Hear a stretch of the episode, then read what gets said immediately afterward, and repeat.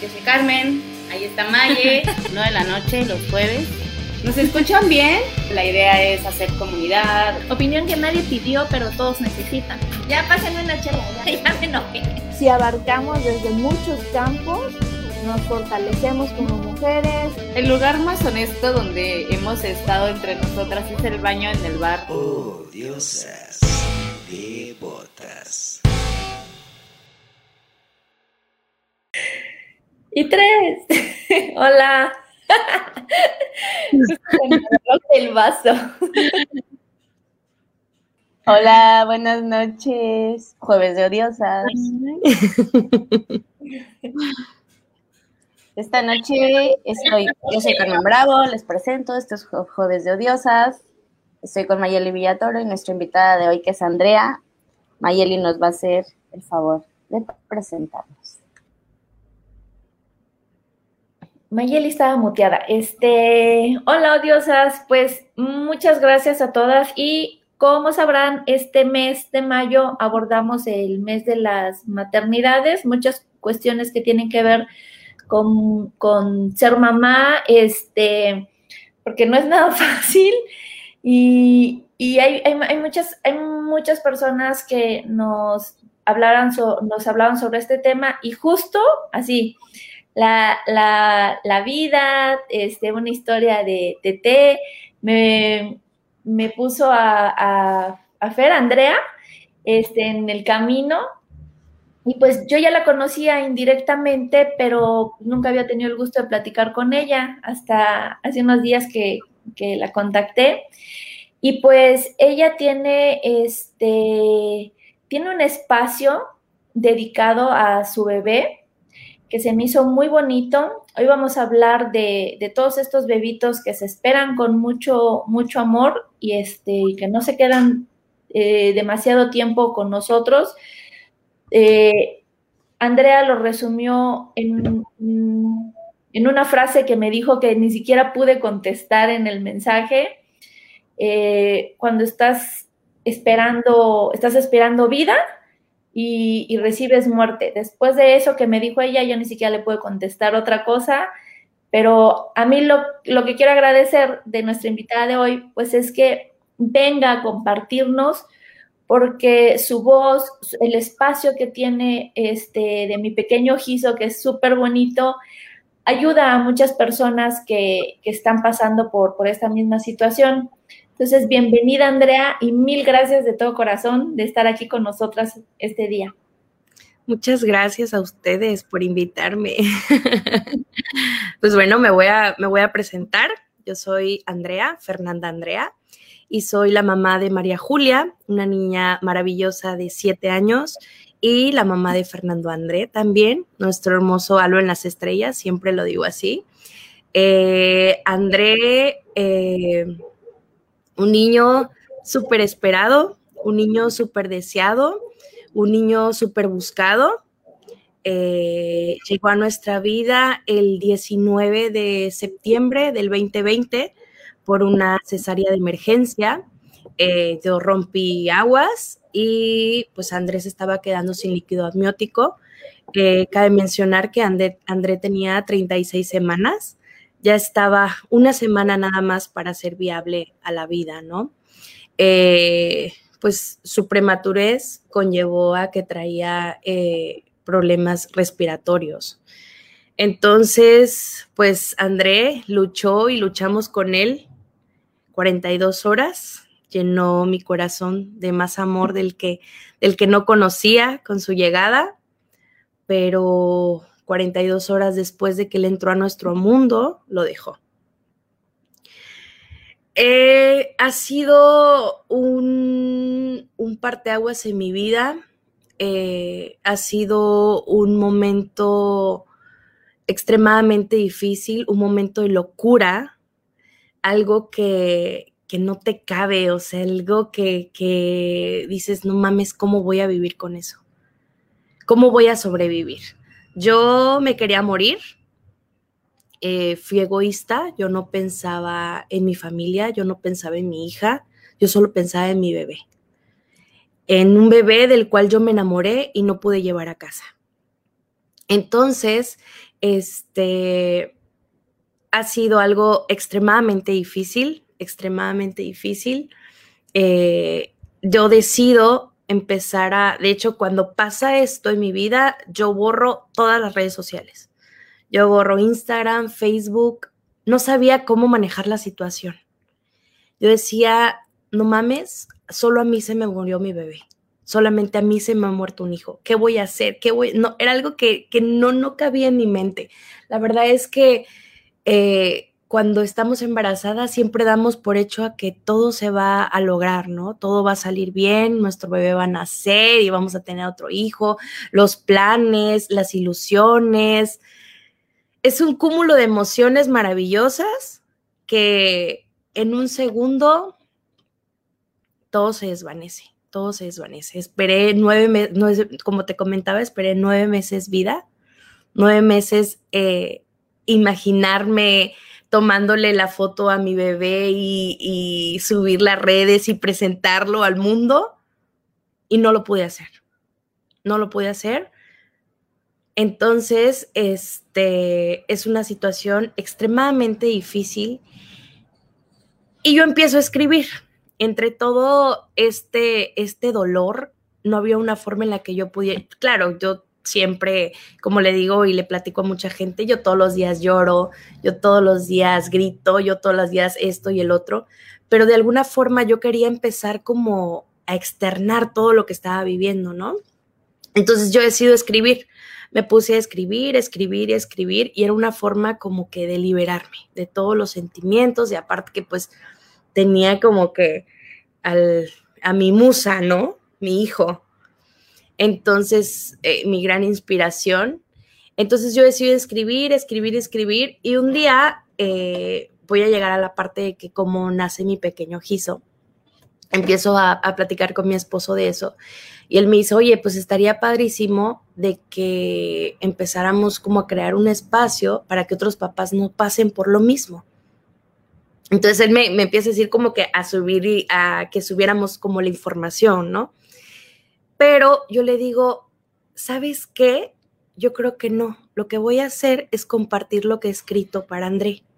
Todo lo que he escrito, porque sin duda, cuando a ti te pasa una, una situación como esta, lo que haces es buscar a tu, a tu tribu. O sea, lo que haces es buscar conectarte. Yo empezaba a, ver mil historias en internet, mil historias en Instagram, de personas a las que le había pasado, porque cuando te pasa crees que eres la única es como, como siempre les comento a los demás, o sea, cuando estás embarazada, ufale, miles de personas están embarazadas, miles de amigas, de así, conocidas. Pero cuando se te muere tu bebé, empiezan a salir las historias. No, es que a fulanito le pasó esto, a esta persona también le pasó esto. Y te das cuenta que no eres la única, pues, que en realidad los bebés mueren. Y, y entonces, este, empiezo a crear este espacio y empiezo a subir toda la información.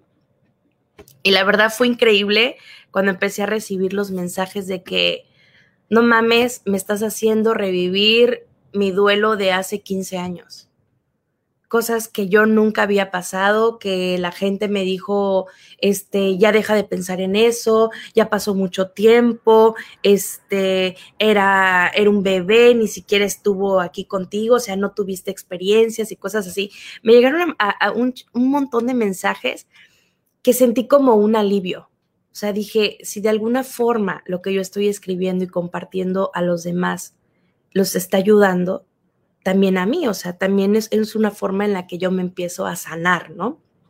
Entonces, este, pues digo, empiezo a subir todo esto y también quería compartir qué significaba mi pequeño giso, porque eso es algo, algo muy, muy importante. Mucha gente me pregunta que, que, que si es un budita, un monje. Es una deidad japonesa que cuida a los bebés que fallecen. Entonces, yo hace mucho tiempo me topé con, con este, este gizo y siempre lo veía por todos lados. Hasta me lo, lo tengo tatuado acá. Y nunca supe el significado hasta siete años después que pasa lo de mi bebé. O sea, era algo destino, casualidad, coincidencia, pero hasta ahora me enteré que era lo que era y siempre lo veía, siempre lo veía en, en muchos lugares y así. Entonces, este, pues fue algo muy, muy, curioso, ¿no? Entonces, así es como, como nace eh, mi pequeño Giso, que es un espacio de contención para padres que han perdido un bebé eh, durante el embarazo o eh, a los pocos días o horas de, de nacer, ¿no?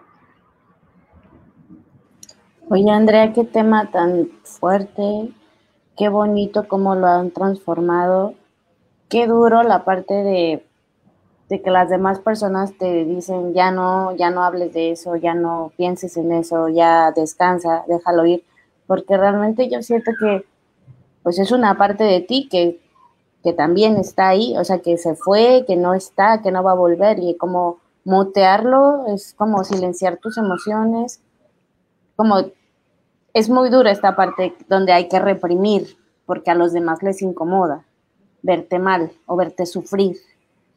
Yo siento que esta parte nos ha, pasado a, en, varias sensaciones de reprimirnos y qué bonito que nos compartas tu proceso de cómo sacar, cómo exteriorizar y más esto de exteriorizar le está ayudando a hacer comunidad a más personas, como dices, que pues están silenciadas, no se, no se habla de, este tema, no como que hablar de sacar tus emociones y expresarlas no está bien visto, es todavía también tabú hablar de dolor, hablar de pérdidas.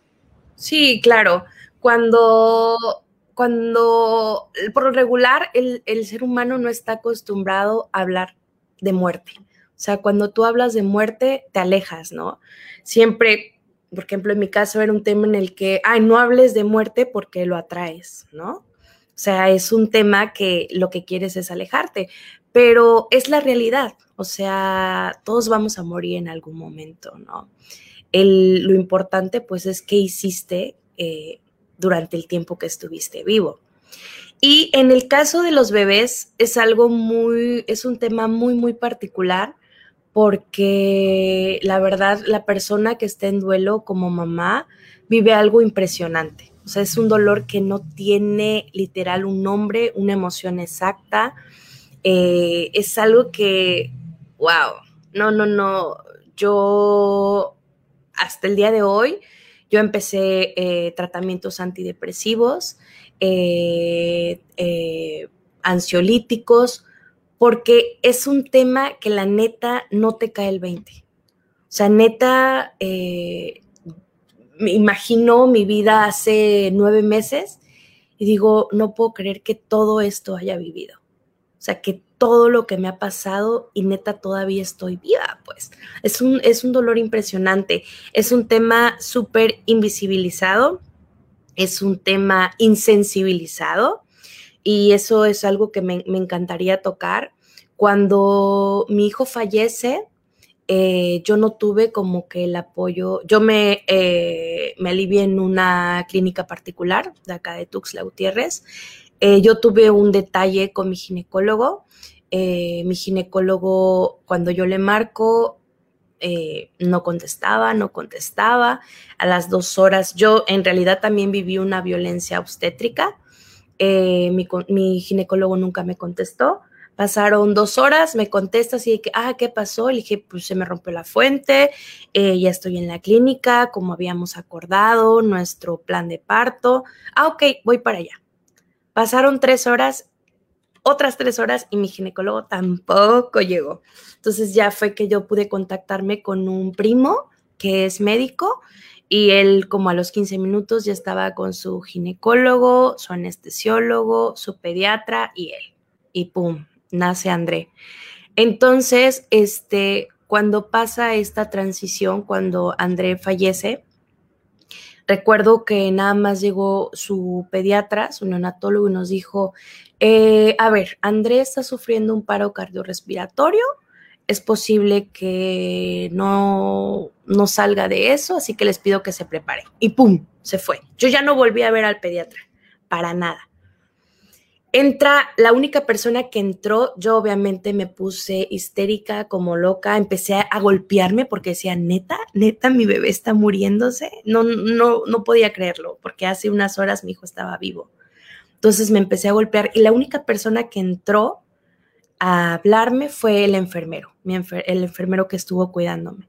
Fue el único que me dio como palabras de ánimo, me decía, tranquila, mamita, todo va a estar bien, recuerda que tienes una hija y solamente eso escuché. O sea, no tienen ninguna terapia psicológica, no tienen ningún protocolo ante una muerte perinatal, no tienen absolutamente nada en ningún hospital y en ningún tanto privado como, como público. Entonces, es un tema también súper desgarrador porque no te permiten empezar un proceso de duelo, o sea, no te permiten este, tener un momento con tu bebé es algo súper macabro, súper, súper macabro. Y es algo el que muchas mujeres hemos pasado. O sea, yo puedo decir que la mayoría en México eh, que ha tenido una muerte gestacional, perinatal y neonatal, no ha tenido un acompañamiento como tal. Y es algo que la verdad dices, o sea, no mames, están para otra cosa, por ejemplo, gobierno y todo eso, y no están para cosas tan sensibles como es la muerte de, tu bebé. Desgraciadamente es algo que hasta que no te pasa, no o sea, tratas de hacer algo o que le pasa a alguien cercano o a alguien que tú conoces, ¿no? Es hasta cuando dices, bueno, hagamos algo. Pero es, algo súper feo porque es algo que pues no debería pasar, ¿no? el acompañamiento como tal debería, debería de ser, ¿no? Entonces, este, pues yo viví ese proceso con André y la verdad es que yo fui al regional hace unos días y les presenté como el proyecto y ellos así me dijeron como que, ah, sí, estaría, porque en realidad lo que yo quiero es de que las mujeres cuando pasa eso no se sientan solas. O sea, yo me sentí súper sola. Yo no, yo decía, o sea, ¿qué voy a hacer? Me voy a volver loca porque es un tema, te digo, que nadie quiere hablar. O sea, que los papás, por ejemplo, es otro, otro tema súper importante, papá, mamá llevan el duelo súper diferente, súper diferente. Yo quería conexiones, yo quería gritar, yo quería llorar, yo quería esto. Y mi esposo quería hacer cosas de fuerza física, o sea, quería ir a andar en bicicleta, quería salir, quería como que esto, ¿no? O sea, son dos, duelos completamente diferentes. Obviamente que los dos estamos este, completamente destrozados, pero se vive completamente diferente. Entonces, hay mucho, también es importante eh, hablar que como que la cultura, ¿no? Del sentir. O sea, no, no llores. Eso es algo que, que es muy, o sea, algo súper tonto, cuando te piden no llorar. O sea, ¿por qué no voy a llorar por algo que me duele? Por algo que me está desgarrando el alma. En mi caso, mi hijo, ¿no? Entonces, este, hay veces que ¿sabes qué? Es que no toques ese tema porque se pone sensible.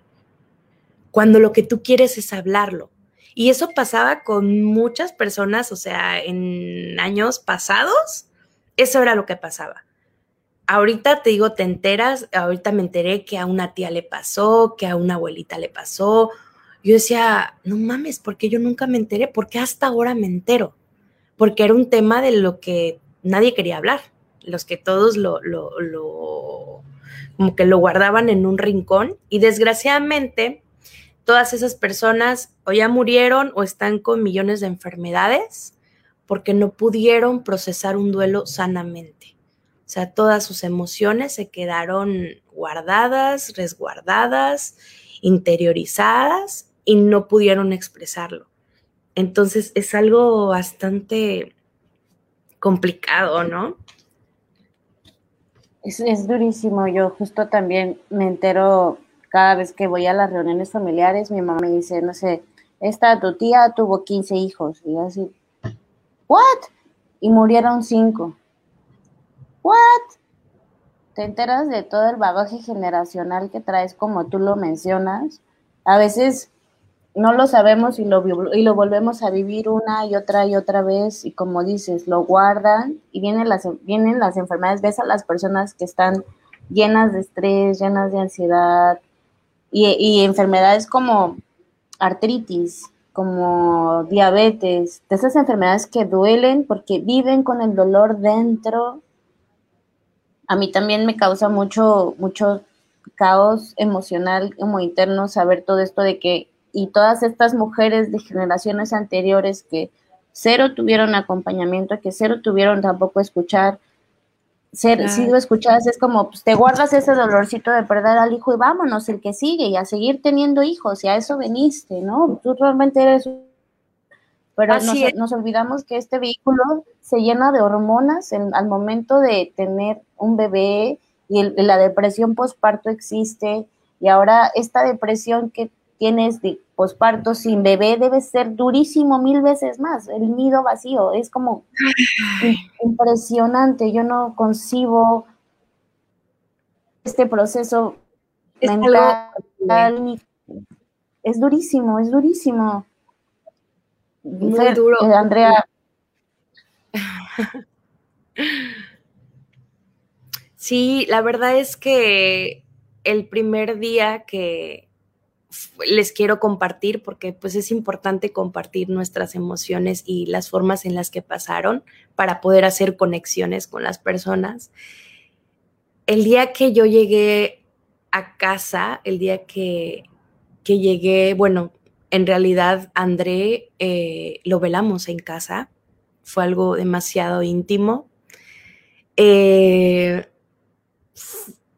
en primer lugar, darle la noticia a mi hija darle la noticia a María fue algo desgarrador, porque si alguien esperaba ese bebé, era su hermana. Si alguien besaba esa panza todos los días, era mi hija. Si alguien le hablaba y, siempre bromeábamos porque siempre me acostaba de lado y María al lado de mí y André pateaba y se movía y ella decía, mamá, se está moviendo. O sea, tantos momentos que creas con tus hijos y en el momento en el que tú llegas a casa y tu bebé llega en una cajita, recuerdo que mi hija lo vio y se espantó. O sea, María salió corriendo. Y después la, regresamos porque yo quería que lo viera, yo quería que lo abrazara, yo quería que, que el bebé que tanto ella estaba esperando lo conociera, porque mi bebé, André era un bebé precioso, un bebé grandísimo, súper blanco, era un muñeco, o sea, mi hijo, una chulada de bebé. Me enamoré de mi bebé, me enamoré de mi hijo y creo que todas las personas que tuvieron la oportunidad de verlo, todos decían que era un bebé guapísimo. Entonces, ese momento en el que, que por lo regular mucha gente graba de que la hermana y le ponen al bebé y lo ve como que la primera reacción de tu hermanito era algo con lo que yo soñaba. Yo soñaba muchísimo con ese momento. Y me encantaba así de cursi, a veces no soy tan cursi, soy un poco simple, me encantaba ver esos videos. Y decía, no mames, cuando me toque a mí, cuando María pueda conocer a André. Mi hija al tocarlo se espantó porque dijo, está frío, porque está frío. No sabíamos qué decirle. La verdad fue algo, fue algo súper difícil, súper difícil. Eh, recuerdo que, que yo quería abrazarlo, lo besaba y todo, pero a la vez tenía como miedo de lastimarlo, ¿no? No me, no me terminaba de caer el 20 que mi hijo ya se había ido, mi hijo ya no estaba me hubiese encantado, y es algo que es parte de lo de mi proyecto, de mi pequeño Giso, crear recuerdos con mi bebé. La verdad es que eh, no sé si es parte de, del mexicano, pero siempre está la frase de que, ay, no, no, yo lo quiero recordar así como era cuando estaba vivo. Es algo que todos, todos dicen pero pasaron tres meses de lo de mi bebé y, yo quería eh, recuerdos tangibles, quería recuerdos mm, ver que mi hijo sí existió, que mi hijo era real. Me hubiese encantado tomarle mil fotos, tomarme mil fotos con él. Me hubiese encantado cortar un mechoncito de su cabello.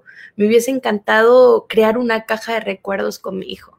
Y no pude, no pude porque esa información, como es algo de lo que nadie habla y de lo que nunca pasa y de lo que no teníamos esa información. Mi pequeño Giso ha creado trípticos de información para cuando tu bebito fallece.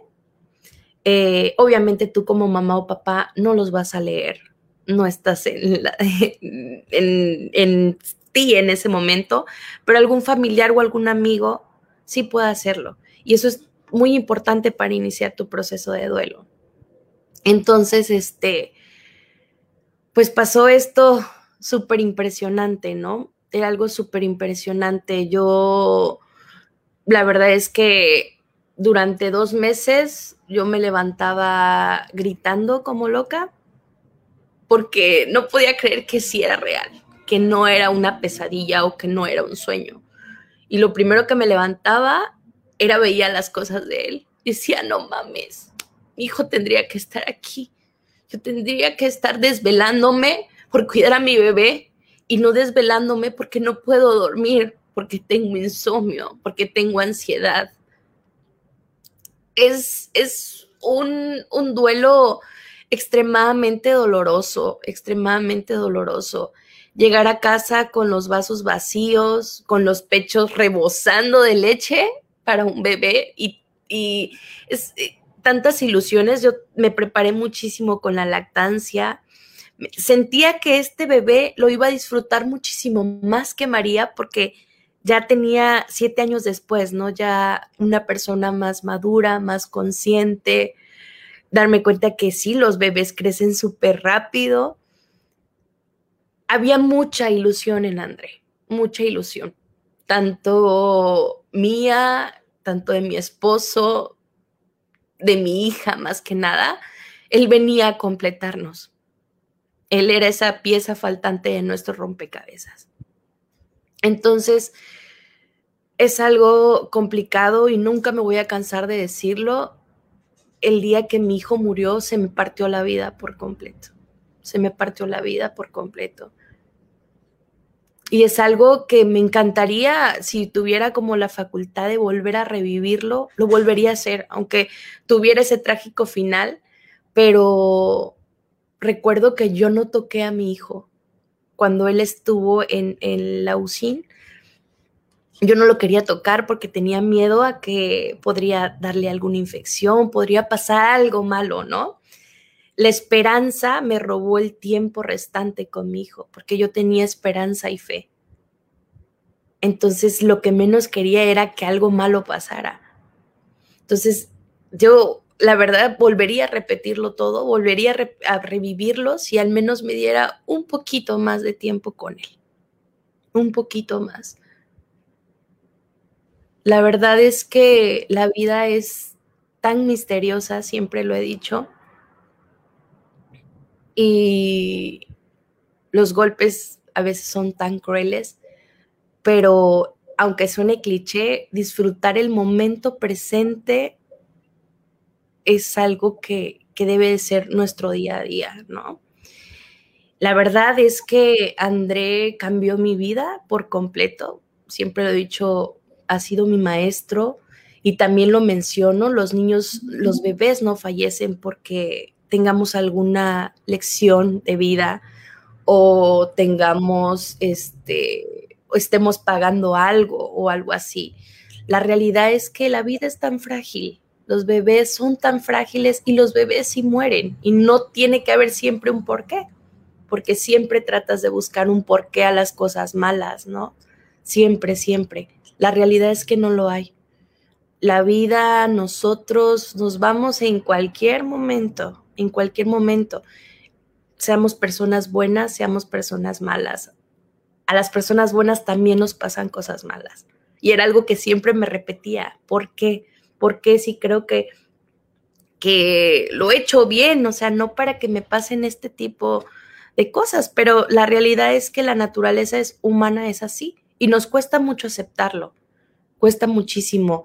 Yo en lo personal me peleé con, con Dios, me peleé con todos los santos, me peleé con Buda, me peleé con Ganesh, me peleé con todas las eh, deidades del mundo, me peleé. Yo decía, ¿por qué no me escucharon? ¿Por qué no pudieron cumplir un milagro para mí? y para otras personas no. Es algo eh, cabrón porque la neta replantea tu fe por completo. Entonces recuerdo que yo los primeros meses era algo súper complicado, yo me sentía tan sola, me, había, me sentía tan defraudada por ellos, ¿no?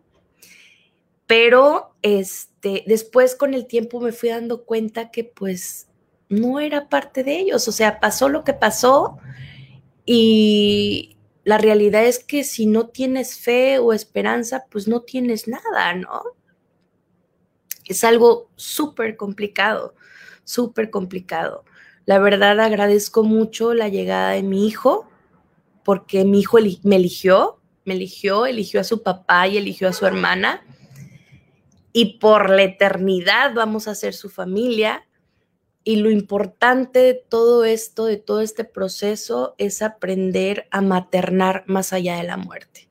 Porque yo siempre voy a ser su mamá, siempre lo voy a esperar y yo creo mucho en la reencarnación, no sé si ustedes también han, han platicado alguna vez sobre ese tema, pero yo siento que él va a regresar en algún momento de mi vida, en alguna otra vida, pero yo tengo que disfrutar a mi bebé el universo de alguna otra forma me va a dar como que ese regalo de nuevo. a ver si puedo hablar. este, algo de lo que dijiste, que es como mucha gente a veces piensa que como es un bebecito, que no, no alcanzaste a juntar muchos recuerdos con él en vida, piensan que es algo que se puede este, sustituir, como es el de, pues bueno, pueden tener otro bebé, están jóvenes o tienes a tu hija, cuando lo que en verdad pasa es que cuando uno va a ser mamá, es que desde el momento en que sabes que vas a ser mamá, ya empezaron todos los recuerdos. Hay algunos que ni sabes si son reales o son de los que habías imaginado, porque le empiezas a hacer historias de todo lo que quieres hacer con él. va a estar en una banda, va a llevar a que se haga su primer tatuaje y empieza tu vida de mamá desde el momento en el que sabes que va a venir. De hecho, es bien interesante al principio, cuando no sabes si es niño o niña, pues estás haciendo como tus planes sobre todos. Cuando te dicen es niño, empieza a, ah, bueno, entonces esto y esto y esto entonces, para cuando el bebé llega, uno de mamá ya tiene una vida hecha con él. O sea, no empieza ahí su vida. Su vida empezó desde que supiste que estaba ahí y que ya iba a llegar a tu vida a cambiar todo. Sí. Mucha gente piensa que eso, Una anécdota curiosa que que siempre, o sea, platicamos, por ejemplo, André ya tenía un viaje hecho para abril de este año. Él ya tenía las camisas eh, para la playa, él ya tenía su boleto comprado. Es algo muy difícil. O sea, la inocencia de tu vida se quiebra por completo, por completo. Nunca pasa ni por acá que tu hijo se puede llegar a morir, que la realidad que tú crees no va a pasar, que tu proyecto de vida, que tu familia, que es algo este súper feo, súper feo. Te cae el 20, te regresa a la realidad, te regresa al presente y es algo súper complicado súper complicado, así como tú lo dices. O sea, yo recuerdo cuando, eh, cuando me enteré que estaba embarazada, yo lo presentí. Yo me sentí embarazada. Yo dije, no mames, ya pego, ya estoy embarazada, porque André fue súper buscado. Entonces, este, recuerdo que empecé a hacer ejercicio y ese día dije, no, no voy a ir porque algo puede pasar. Llevé a María, nos, me fui a sacar este, una prueba de sangre y yo andaba súper nerviosa y María así de que, no, mamá, ¿será que sí estás embarazada y que no sé qué? Y cuando leo el, cuando me dan el papel, y lo veo digo, no mames, es positivo. Ah, yo empecé a gritar como loca, casi quería besar al, al, al vato que me tomó la, la, prueba. Le dije, ¿de verdad es real esto? ¿En serio? ¿Cuánta probabilidad tiene? Hágame el conteo cuántico, quiero saber exactamente cuántas semanas tengo. me decía, sí, señora, es súper real, de verdad. Ay, no, no, no, no. Fue una emoción impresionante. El chavo hasta me dijo, ay, estoy eh, sorprendido porque por lo regular no toda la gente se, emociona tanto. Le dije, no, no, no, pero es que este bebé es súper buscado. Recuerdo que le hablé a mi esposo llorando, le dije, no mames, estoy embarazada. Le dije, ya se nos hizo, por fin, porque lo buscamos bastante tiempo. Entonces, este, era una emoción impresionante. También eh, Fernando André a las 12 semanas era una niña. Fue algo súper chistoso también porque era niña y cuando me dijeron que era niña sentí como, sientes algo raro, porque la verdad yo sí sentí algo de que, no mames, ya voy a tener dos niñas, o sea, no voy a tener uno y uno. Entonces decía, pues sí, ya no hay vuelta atrás, ya son dos niñas, pero yo no le hablaba como niña. O sea, decía, no, yo siento que es varón, es varón y es varón y es varón. Entonces ya en mi semana 16 eh, me hace el, el ultrasonido del doctor porque cambié de, ginecólogo y me dice, este, ay, ya, ya saben qué es, ¿verdad? Le dijimos, sí, es una niña. nos dice, no, es un varón, míralo, y aquí se ve. Recuerdo que volteé a ver a mi esposo y empecé a llorar y dije, no, no mames, se nos está cumpliendo todo lo que estamos deseando, es un niño. Estaba súper emocionada, estaba súper feliz. Mm, no, no, no, me sentía completamente plena. Y dije, wow, nos está pasando todo lo bueno, todo lo mejor. Están pasando nuestros planes tal cual pensamos, ¿no? Tal cual lo habíamos soñado.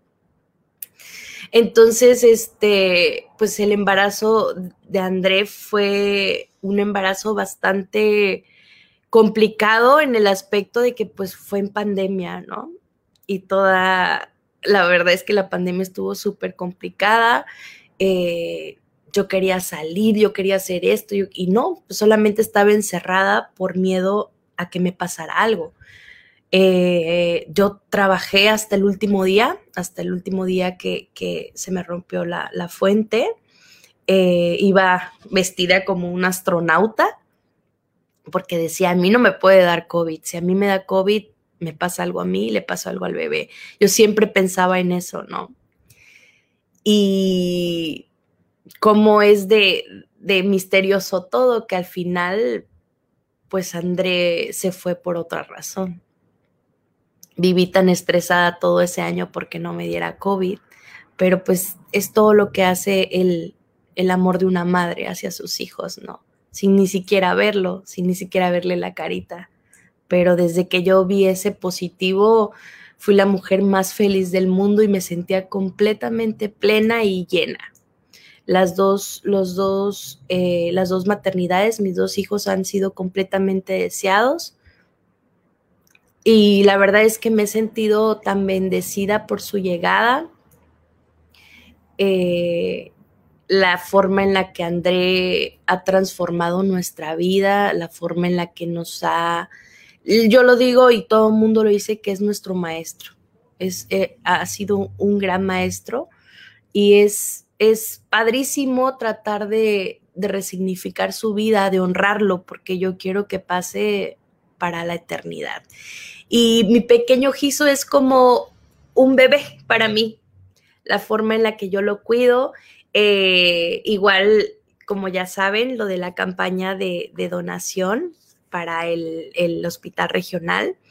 Ha sido algo que me ha traído muy, muy contenta. Es una campaña que no tiene una fecha, eh, una fecha límite porque va a ser una, una campaña que va a estar permanente. O sea, vamos a ayudar a los bebés el tiempo que sea. Ahorita hay 40 bebitos que están en neonatología, que están luchando por su vida, y pues obviamente son 40 mamás también que están ahí día y noche. Eh, muchas familias han perdido su trabajo porque tienen que estar 24/7 ahí y es muy importante y me encanta platicárselos porque, porque es la realidad, es la realidad que se está viviendo por cualquier cosa, eh, se manda a llamar a la mamá o al papá y por lo regular son personas de muy escasos recursos. Y es una forma en la que quiero resignificar la vida de mi hijo, porque también era, era un neonato en realidad, un neonato tardío, pero pues era un neonato. Y hay tantos bebitos que están luchando con todo y este... Y pues no sé si ya, ya compartieron las, las imágenes de lo que queremos recaudar. Sí, los estuvimos compartiendo hoy por Instagram, pero nos gustaría que pudieras mencionarles para quienes nos estén viendo ahorita aquí por Facebook, qué es lo que pueden eh, donar, porque pues sí, sí, este, sobre todo en esos momentos que estás, a veces, por ejemplo, como dices, estás con la cesárea, estás con tus propios dolores físicos y este y alguien tiene que atender y mucha gente viene a aliviarse sin familiares, o sea, vienen solo el papá y la mamá, si bien te va, viene el papá, si no viene la mamá y la abuelita. Entonces, hay, hay cosas que se tienen que conseguir y siempre tienen que haber familiares afuera, o en este caso, pues, las donaciones que, que, estás este, ayudando a, recaudar, que van a ser de mucha ayuda para estas familias. ¿Tienes ahí unas cosas? Sí, aquí tengo, por ejemplo, lo que necesitan, pues es agüita Gerber, ya sea las que vienen pequeñitas o las garrafas grandes. Necesitan sondas de alimentación número 8 para neonatos. Esas sondas se cambian cada 24 horas. Son muy económicas, las consiguen en cualquier lugar de insumos vitales, por ejemplo, eh, sale alrededor de 8.50 más o menos, pero pues imagínate que hay bebitos que pasan hasta seis meses en UCI. O sea, son gastos impresionantes. Alimentación tanto para los papás y para ellos, ¿no? Pañales de recién nacido, artículos de aseo personal para la mamá, eh, toallitas higiénicas para los bebitos, eh, ropita para bebé en buen estado ya sea de recién nacido o, por lo regular es de recién nacido, este, y muselinas, que son las sabanitas. Todo esto puede estar este, usado, pero en buen estado o, nuevo, ¿no? Ya, ya sea como, como quieran donarlo. Son una de las cuantas cosas que, que se necesitan y que pues frecuentemente están requiriendo los bebés, ¿no? Eh, también los invito esta es una invitación eh, más que nada, ¿cómo les diré? Este, afuera del, hospital regional, en la parte de atrás, están todas las familias de todos los bebitos eh, que están en UCI. Y por lo regular, pues son personas que, como les había dicho, pues son de escasos recursos. Cuando tengan algo que dar de alimentos que sobren en casa o ropa o lo que quieran, pueden ir a dejarlo ahí. Está toda la familia, hay muchísima gente, la verdad es impresionante la cantidad de gente que encontramos en el hospital regional eh, y que podemos ayudar, ¿no? Oye, qué bonita la labor que estás haciendo porque independientemente de tu dolor estás buscando trascender. Prueba de eso es tu presencia aquí esta noche con nosotras dándole voz a esta situación que muchas mujeres callamos, que no hablamos, que no exteriorizamos, que te quedas con esto y piensas es normal y sigue adelante. Esta, esa sensación de soledad, de que nadie más lo habla, de que no, no hay espacios para conversarlo, para sacarlo, para sanar, porque siento que pues conversándolo también se, se sana un poquito y compartiéndolo, pues esta labor que estás haciendo está impresionante porque sería más cómodo pues sufrirlo a solas en casa sin hacer nada, pero estás trascendiendo. Y creo que es tu hijo también quien te está dando este impulso, quien es tu motor para hacer estas cosas, que estás ayudando a muchas personas más, que estás compartiendo con esto esta, esta labor de hacer conciencia. Hay muchas personas con bebés sufriendo en hospitales, es maravilloso. Siento que, como me, mencionabas a la deidad Giso al inicio del, del, episodio, que lo, lo veías a cada antes de tener realmente a tu, tus planes de tu bebé, lo veías en cada lugar. sí, lo, veía, lo veía muy frecuente, muy frecuente. Y te digo, hasta siete años después, o sea, hasta que pasa lo de André, me entero el significado. Yo también me quedé así súper impresionada, mm, impresionada, dije, ay no, sí está pasando, ¿no? O qué casualidad, o qué coincidencia, o qué destino de la vida la verdad es que ah, cuando muere tu bebé, te cuesta mucho hablar como que de un destino o de un para qué. Recuerdo que con terapia, en la terapia con mi, con mi psicoterapeuta, siempre me decía es que él tiene un para qué. O sea, él tenía una misión de vida. Yo le decía, sí, pero esa misión no la podía compartir vivo, estando vivo aquí con nosotros.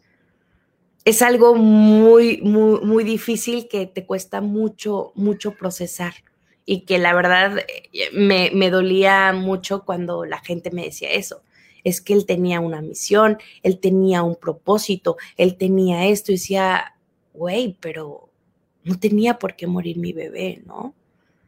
Y también está, por ejemplo, que es algo muy importante, eh, cuando ustedes me decían de que era un tema demasiado sensible, a mí me encantaría eh, compartirles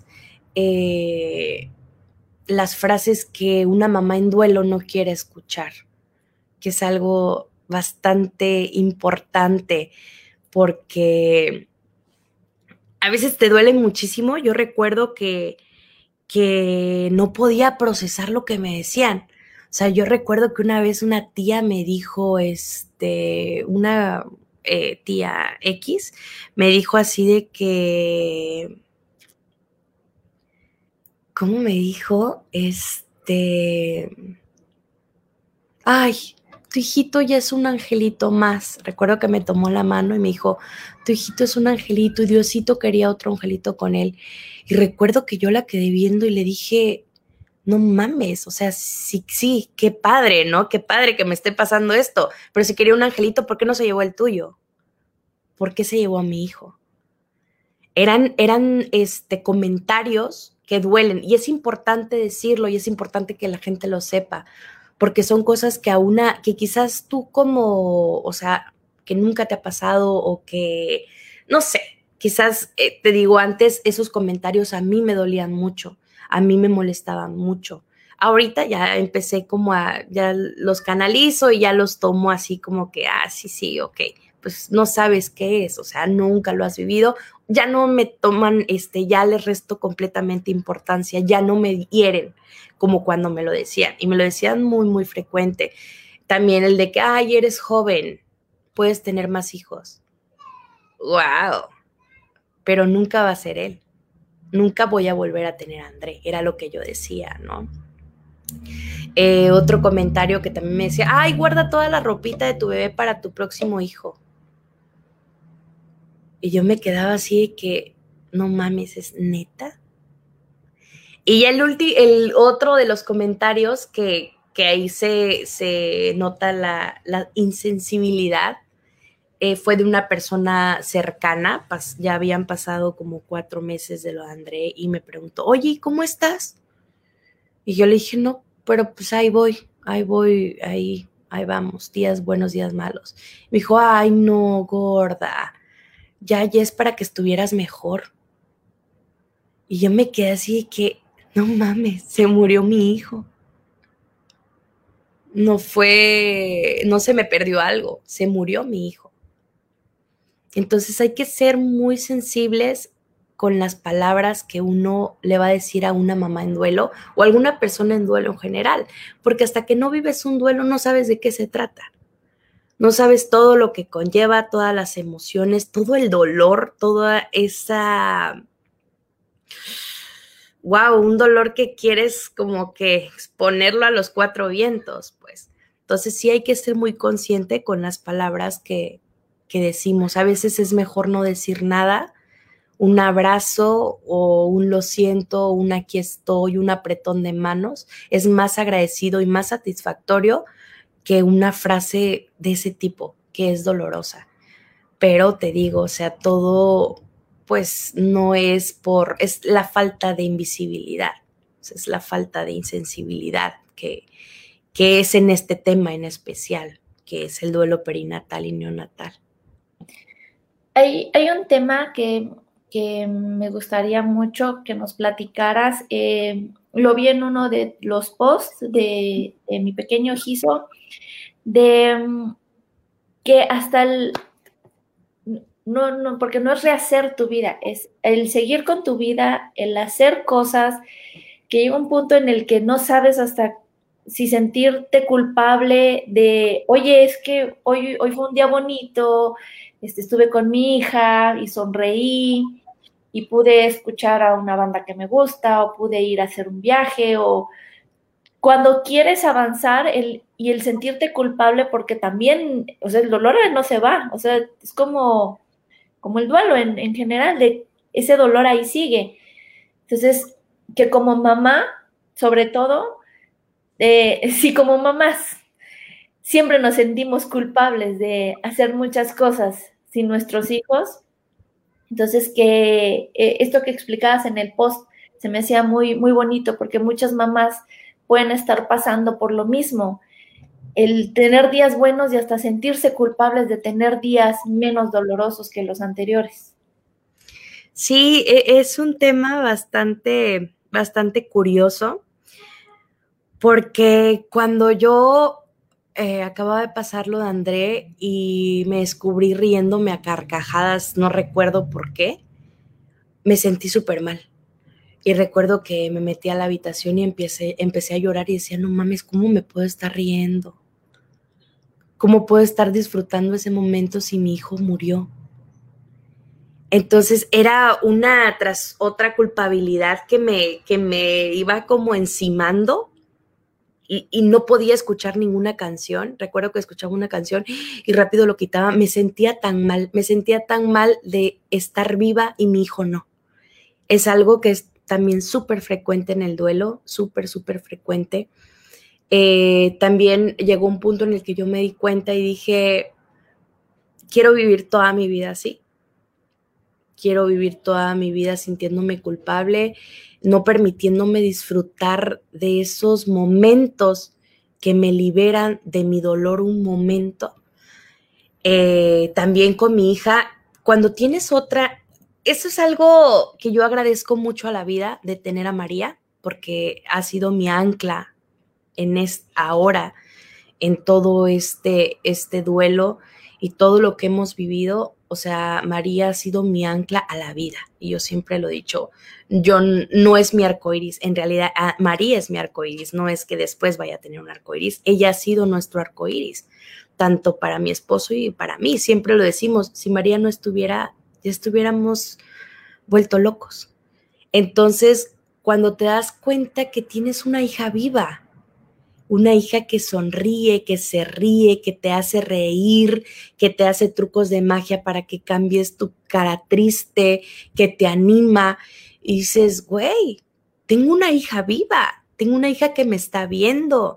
Yo cuando yo me resistía a pedir ayuda, recuerdo que no quería tomar antidepresivos ni nada de eso. O sea, yo no quiero este, volverme una adicta. Entonces mi doctor me dijo, no, es que estás pidiendo ayuda. Y sí, o sea, yo todo lo que he hecho lo he pensado por María y por André. Por María en el aspecto en el que no quiero que mi hija viva una, de por sí ya tuvo que vivir un gran dolor en su vida tan pequeña, que si hubiera tenido el poder de que eso no hubiera pasado, lo hubiera hecho. Eh, tener que no sé, volcar su niñez en algo súper doloroso, en que cuando ella esté grande y piense en mí, diga, ay, mi mamá lloraba mucho por mi hermanito. Mi mamá se volvió triste cuando mi hermanito murió. Mi mamá cambió su forma de ser desde que él ya no estaba. Entonces, es algo que dije, no me puedo permitir eso. O sea, no me puedo permitir eh, morir en vida, pues, literal.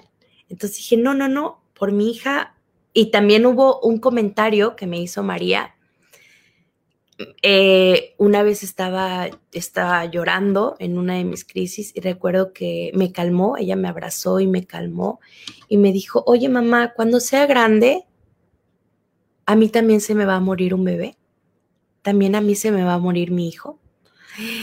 Te juro que sentí como, ¡pum!, me fui para atrás, ¿no?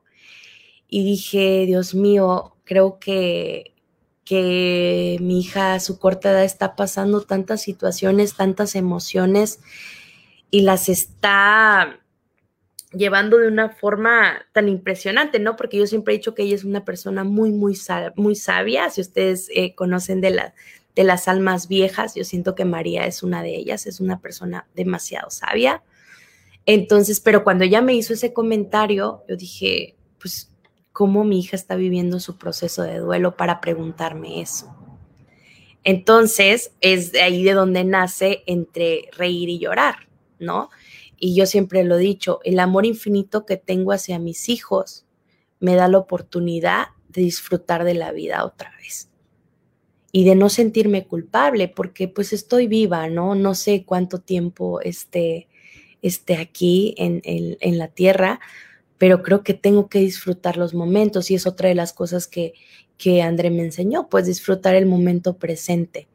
Y ya ahorita pues ya no me importa reírme a carcajadas. Antes no quería ni salir, no, no quería ni salir a, tomar una cerveza con mi esposo. Me daba mucha pena, me daba mucha pena, la verdad, que la gente me viera y dijera, mames, se acaba de morir su bebé y anda como si nada. Pero, este, obviamente ya después trabajé en eso y entendí que, que tenía que vivir, o sea, tenía que seguir viviendo, tenía que seguir haciendo las cosas que me permitieran distraerme un poco. Porque sí, o sea, si tú no llegas a ese punto, obviamente te puedes volver loca, obviamente puede llegar un punto de locura en tu vida, ¿no? Y es importante, eso también es eh, importante saber que cada quien procesa su, su duelo de la forma en la que en la que quiere, ¿no? Y, pero lo importante, siempre lo he dicho, es buscar ayuda cuando te sientes como ya como un gatito encerrado, buscar ayuda y otra cosa, no autolastimarte. Eso también es súper importante, porque no somos culpables de las cosas que nos pasan. La verdad, no, yo no tuve la culpa que mi hijo haya muerto. Yo hice todo lo humanamente posible como su mamá de protegerlo pero pues las cosas no salieron como, como uno quiere, ¿no? Y es aceptarlo, aceptar de que, de que las cosas, eh, no, no verlo como algo completamente malo, porque mucha gente me decía, ay, sí, como les comentaba lo, de, lo del arco iris, decía, sí, después de la tormenta vas a ver que va a venir tu arco iris. Y yo dije, no, es que André no ha sido una tormenta para mí. Es muy doloroso que mi hijo no esté, es muy doloroso que todos los días de mi vida voy a amanecer sin uno de mis hijos a mi lado. Es súper doloroso. Pero su existencia, su vida en mi vida ha sido algo maravilloso. No ha sido jamás una tormenta. Otra cosa que también quisiera eh, platicarles, que el duelo de tu hijo no se mide en las semanas de gestación. Eso es otra cosa que, aunque tu bebé tenga cinco semanas, es tu bebé y se vale tener un duelo y se vale llorar y se vale desgarrarte. Porque te digo, desde que ves ese positivo empieza tu, tu película feliz, ¿no? Tu vida feliz, tus emociones. Entonces eso es algo súper importante que es muy válido, muy, muy válido eh, hacer un proceso de duelo aunque tu bebé tenga poquitas semanas de gestación. Y también, bueno, la, lo importante que es que ahorita tú estés en este día hablando sobre esto para muchas, muchas personas. este, este programa se lo quiero dedicar a André, para empezar. Va dedicado totalmente a André, a Santi y Manuel y a Bren, que son personas que han pasado por, esto mismo y, y, es, muy, es muy bonito que yo, yo entiendo que a veces el, el dolor no, no, no nos deja avanzar, pero que el hecho de que este dolor que sientes lo transformes en algo que comunica, que acompaña, que apapacha, que apoya, que hace en eco en otras personas, hace que, como dice en tu Instagram, que es como hacer que él esté, o sea, que su paso, su paso por, por esta vida, esté trayendo este eco en, en, en más mujeres, en que muchas mamás se puedan unir y decir, es que no, no está mal hablarlo y lo tengo que, lo tengo que compartir con otras personas, porque ¿quién más te podría entender? Es, es otra mamá que, que al compartir tus experiencias, uno como mamá es bien chistosa porque tantito te dan chance de hablar de alguno de tus hijos y es como tú, tú, tú, tú, tú, tú, tú, de, de, quieres enseñar su primera foto, quieres enseñar esto, quieres enseñar sus cosas y sigue siendo lo mismo porque es tu bebé, es tu hijo y todo el tiempo que estuvo en tu vientre estuvo viviendo este contigo porque tú lo deseaste, porque tú lo esperaste, porque toda su familia, tu esposo, su hermanita estuvieron ahí. Entonces, es, es, es muy bonito y, y yo admiro mucho a, mis amigos que pasaron por esto, que lo mencionen, eh, que mencionen el día en que nació, que sepamos su nombre, eh, porque no por tener otro hijo es, desaparece, es, no, es, es, es, una persona, es como, es como un amor que tienes en la vida. Está. Él existió y la verdad es que aunque no podamos verlo, él está aquí y sigue aquí, siempre va a estar acá. Siempre eh, lo menciono, una amiga me decía, este, un día me preguntó con lágrimas en los ojos y me dijo, oye, quiero preguntarte algo. Eh, ¿Cuántos hijos tienes? Me dijo. Y yo le dije, dos. Siempre van a ser dos, le digo, siempre, siempre, porque a uno no lo puedas ver, no significa que no está o que no existe. Entonces es cuando te digo que empiezas a maternar más allá de la muerte, ¿no? Porque eh, André lo tengo acá en casa y siempre tiene flores frescas, siempre tiene una vela prendida, siempre 24/7, siempre tiene su incienso. Es una forma en la que yo honro la vida de mi hijo y es una forma en la que yo lo cuido, como si yo le cambiara los pañales, son esas flores frescas para mi hijo y esa veladora 24/7. Entonces es una forma en la que yo me siento más cerquita a él.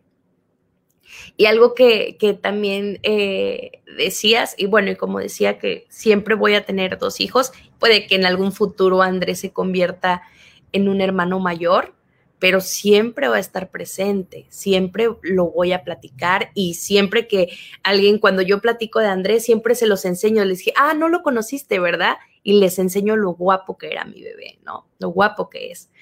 Y algo que es súper importante que también mencionaste eh, del dolor, algo que me, me encantaría comentarles siempre, ponernos a pensar cuando estamos en duelo, que nuestro amor, que nuestro dolor hacia nuestros hijos, o sea, el dolor hacia el momento que, que, estás pasando, el momento presente, no sea más grande que el amor que sentimos hasta nuestro, hacia nuestro bebé. Es algo súper importante. Que te envuelvas en amor, sí, vive todas tus emociones, siente tu dolor, pero que no sea más grande que el amor que sientes hacia tu bebé. Es una manera en la que puedes respirar, salir a la superficie y tomarte bocanadas de aire fresco, porque es importante eso. Nuestro amor trasciende más allá de la muerte más allá de la muerte. Yo creo que André te, nos vino, nos viene a dar una lección y un aprendizaje, una, un mensaje de amor y unión a todos, a todas las que estamos hoy aquí y a lo largo de tu vida. Tus hijos son tus maestros y tus guías y tus compañeros de no de una vida, de muchas vidas. Yo sí creo en la reencarnación y sí creo en los propósitos y sí creo que aunque no viste la luz en sus ojos, realmente Él es luz en tu vida y lo va a hacer por siempre. Va a estar ahí siempre, pero son estas, estas acciones que haces tú a nombre de André lo que hace más más grande, estas cosas que estás haciendo por más personas a nombre de André es lo que yo puedo atreverme a decir que es el propósito en tu vida, ¿no? Tiene un mensaje muy fuerte, tiene un mensaje muy, muy grande que resuena con todas las personas, con todas las mujeres, porque maternar, como dices, viene desde que tú sientes el latir en tu vientre y va, va para siempre. O sea, tú eres mamá de André y mamá de María para siempre. Eso no se quita, no se va cuando crecen. Siempre vas a hacerlo. Y wow, Andrea, nos has venido a mover. Yo desde un principio sabíamos que era un tema muy fuerte, pero tú lo has sabido llevar muy bonito, nos has guiado por todo esto, nos has dejado escucharte, nos has conmovido muchísimo. Wow, te admiro mucho, tener la fuerza, salir adelante. Yo tenía la sensación de que había pasado más tiempo, pero no, es todo esto es muy reciente también para ti.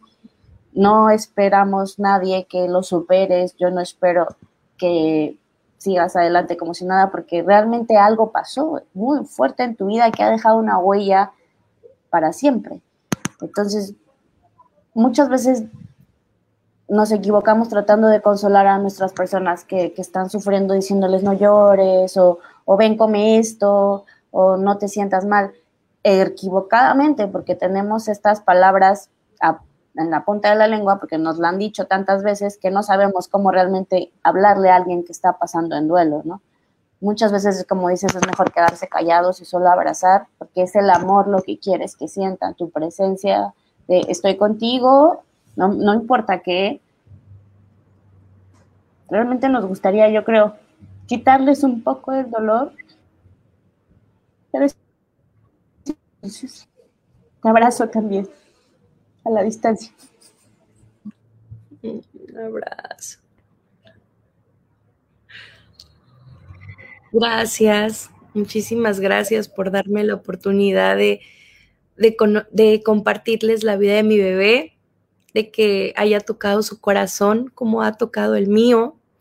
Lo agradezco muchísimo, muchísimo, muchísimo. La verdad, estoy muy agradecida de permitirme este espacio. Y pues también contenta de poder llegar a otras mamás a que se sientan seguras en un espacio que, como lo es mi pequeño Giso, de que me pueden hablar a la hora que quieran, podemos platicar. Yo también sufro insomnio, como alguna de los que está aquí. Eh, podemos hablar a la hora que quieran de nuestros bebés. A mí me encanta hablar de mi bebé. Que no se sientan sola. Estamos acompañadas, la tribu invisible, porque así le llamamos, hay que hacerla visible, porque estamos vivos y estamos presentes, ¿no?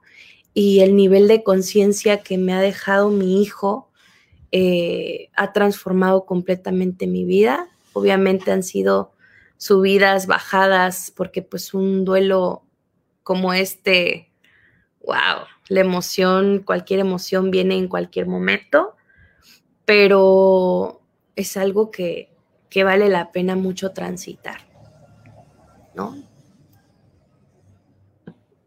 Pues muchas gracias, este, Andrea, por compartirnos y sobre todo compartirnos un ratito, André, eh, todo lo que va a mover y está moviendo ya ese pequeñín.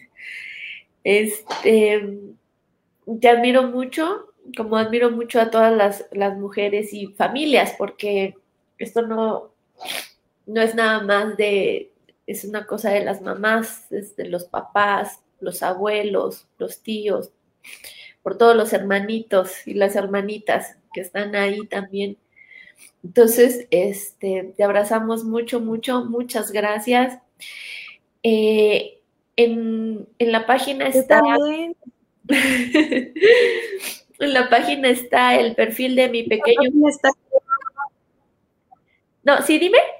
Y también toda la información de la campaña, que en la página encuentran eh, pues muchas palabras de amor, eh, mucha contención y está también la información de la campaña, pero no quiero que, nos vayamos pues sin antes presentarles a, mi muñeco.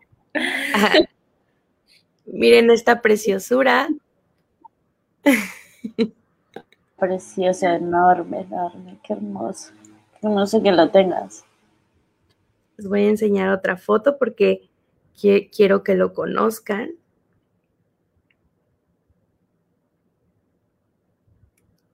A ver, André.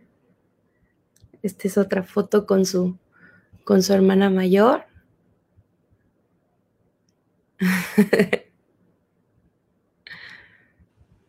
Qué bonito, qué bonito, qué hermoso. Aparte tus hijos son unos hermosos. Yo conocí a tu hija de fotos y decía, yo no puede existir una niña tan hermosa como ella.